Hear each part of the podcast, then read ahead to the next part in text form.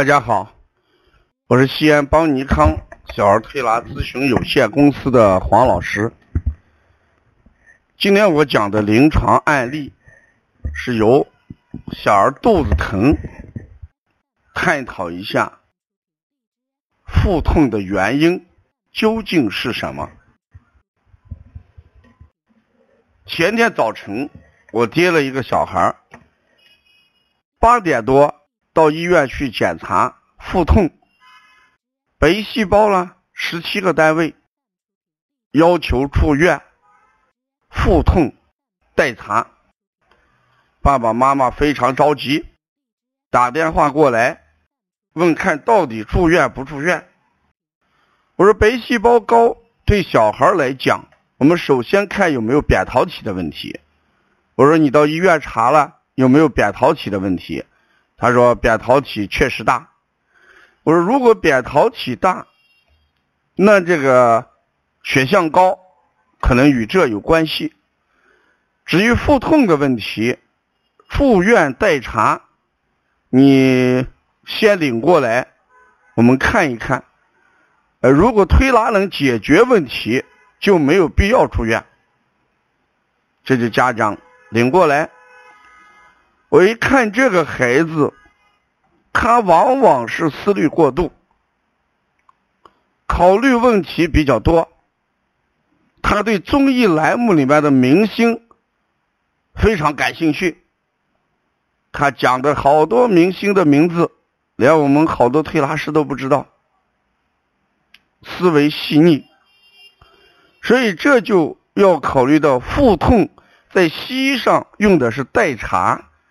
在中医上就要考虑气的问题。有一句话叫“思则气结”。你看，我给大家讲七情六欲的时候，说“怒则气上”。一个孩子一生气、一发火，气上；喜则气缓。悲则气消，忧思则气结，惊则气乱，恐则气下。沿着这个思路来讲，我想这个小孩的腹痛要考虑气结而引起的腹痛。气结引起的腹痛，结在哪里？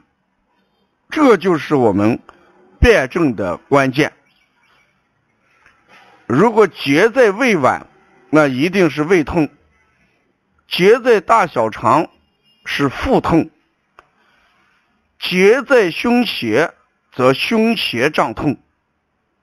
所以我细心的辨认了一下，分析了一下，这个孩子肚脐一上疼，不让动，一动就大喊大叫。那看来，把这种情况就叫气结于胃。那气结于胃，胃气往往是要上行还是下行？正确的应该是下行。所以降逆就是解决胃气结而形成腹痛的一个中医治疗思路。围绕这个七情。导致气机的变化，我把我的治疗原则就放在了温中降逆止痛。这时候，我让妈妈在楼下去买一块钱生姜回来。我们办公室有红糖，也有这个药膳锅。我说我给你熬上十分钟这个生姜红糖茶，你喝上二百毫升。然后我重点是解决中脘气结的问题，啊，用邦尼康的一些复式手法，我们摇则动，动则散，哎，所以我们用摇法，啊，用这个复式的一些手法，比如说，我们就加用赤凤摇头法，连续做三次，摇斗肘。连续做三次，再加上揉中脘十分钟，这孩子的疼痛就逐渐的减轻。下午六点，我又让孩子过来做了一次推拿，因为在立正按摩要术里面来讲，哎，对孩子的治疗一天两次或者三次，所以我要下午来继续用这种方法，赤峰摇头，然后摇斗肘，再加揉中脘。哎，孩子的情况一下子来了一个大大转弯，因为早晨来的时候，哎，极其这个难受，感觉到神志都快有点不清。下午的时候又活蹦乱跳，恢复到过去的状态。我们把话再说回来，如果这个孩子到医院去腹痛待查，那他能查什么东西？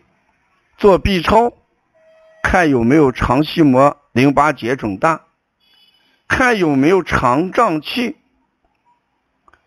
然后再看有没有实质性的东西，甚至有些医院还会提到中脘痛，还要做胃镜的问题。因为前面有一个小孩儿，医院就是要做胃镜，呃，我阻止了一下，后来也调好了。检查如果没有什么实质性的情况，你拐回来还要按中医的思路，叫忧思则气结啊。所以遇到这个孩子考虑问题比较多，呃，这个思路问题比较深有深度的孩子腹痛，你不妨按照我今天讲的这个案例，叫思则气结。另外，咱们五月八号，王老师有一个精彩的舌诊的升级版。因为我们去年八月份，王老师的舌诊课程引起了我们的业内好多这个人的关注。这一次，我们是在上一次课程的基础上，结合多年的临床，将进一步剖析舌象，呃，来帮助我们。辨阴阳，辨寒热，辨虚实，辨表里。呃，希望大家呃跟我们的帮小编联系，或者关注我们的一些呃新闻或者官方网站。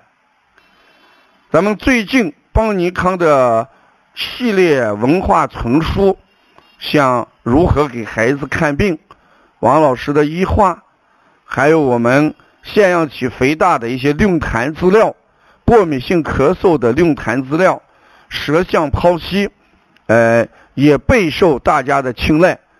呃，如果对这方面有关注的，你可以加王老师的微信，嗯，幺五七七幺九幺六四四期，谢谢大家。